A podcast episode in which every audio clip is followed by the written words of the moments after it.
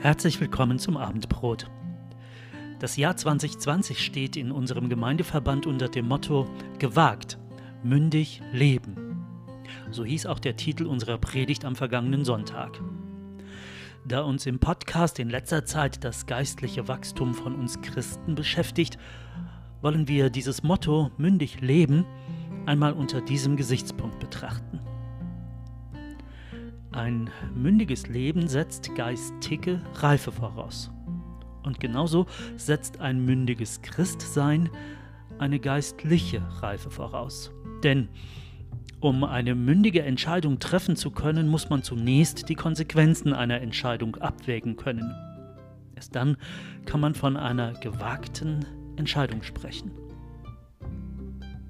Lass uns einmal gewagt definieren. Wenn wir heute über eine gewagte Entscheidung reden, dann meinen wir ja eine mündige, sinnvolle oder durchdachte Entscheidung, die aber auch ein gewisses Risiko beinhaltet. Zum Beispiel ist die Entscheidung von einem Hochhaus zu springen immer gewagt, aber darum ist diese Entscheidung nicht zwangsläufig sinnvoll oder durchdacht.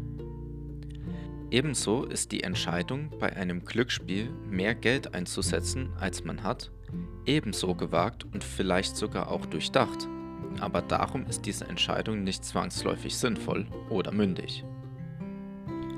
Gewagt ist für uns heute eine Entscheidung, deren positives Ende die Situation verbessert, deren Ausgang allerdings nicht garantiert ist.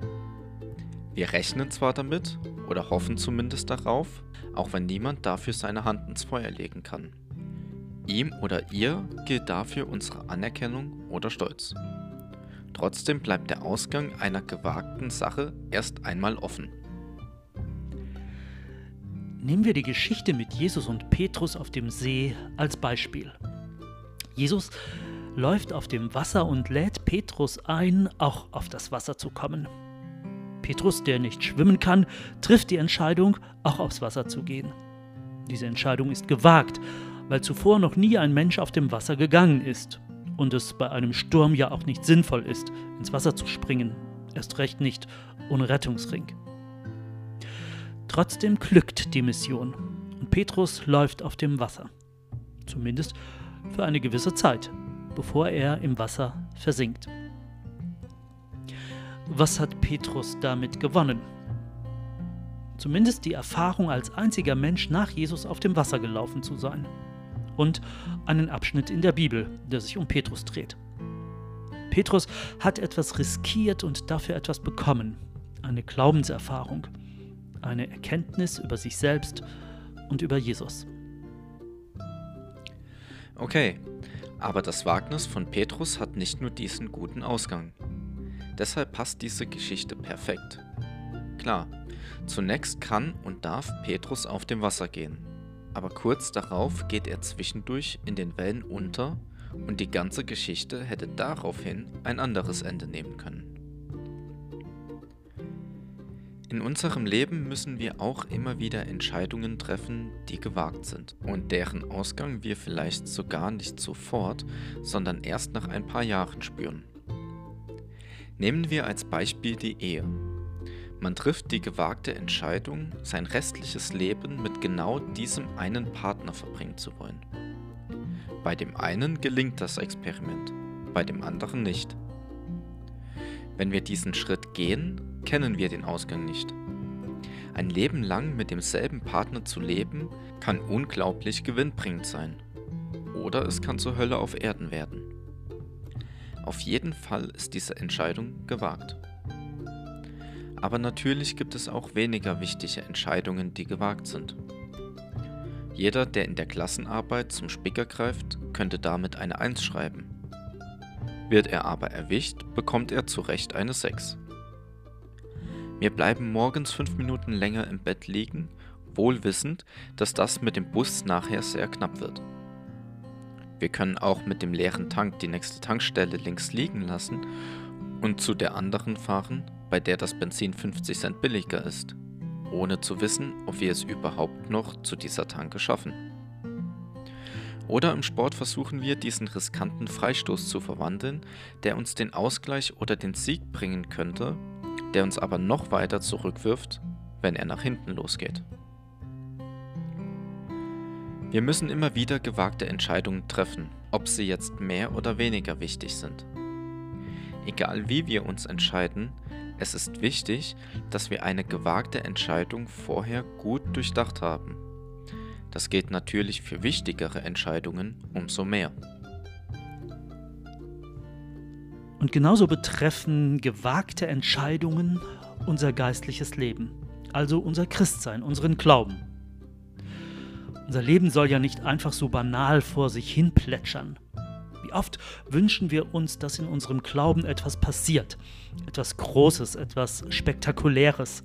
Christsein muss und soll doch keine langweilige und öde Angelegenheit sein.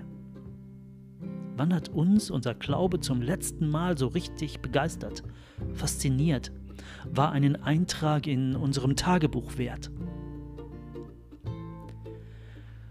Dürfen wir dich zu einem gewagten Lebensstil aufrufen, zu einem Glauben, der etwas wagt. Da spendet die Witwe im Evangelium ihr letztes Geld. Verhungert sie deshalb? Wann haben wir zuletzt gegeben, was wir sollten, im Glauben es gewagt, weil wir merkten, dass es dran ist? Wann haben wir zuletzt um ein Wunder gebetet und das öffentlich? Ja, es macht uns angreifbar, wenn wir öffentlich glauben.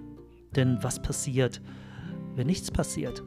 Was denken die anderen dann über unseren Glauben? Und wie legen wir von Jesus Zeugnis ab? Verkündigen wir ihn, wie er ist, was er sagt und was er kann? Was wagen wir? Leben wir in der Offensive oder in der Defensive für Jesus? Vielleicht haben wir manchmal eine falsche Vorstellung von einem christlichen Wagnis. Nur weil das Gewagte christlich oder generell etwas Gutes ist, bedeutet das nicht automatisch, dass es auch funktioniert. Beispiele dazu gibt es ja genügend. Zum Beispiel dieses Gemeindegründungsprojekt, das für zwei Jahre gelaufen ist, das aber nur die Mitarbeiter aufgerieben hat.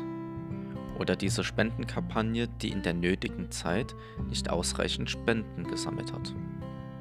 Dieser Missionseinsatz, der erst gar nicht stattfinden konnte, weil die Leute vorher alle krank geworden sind.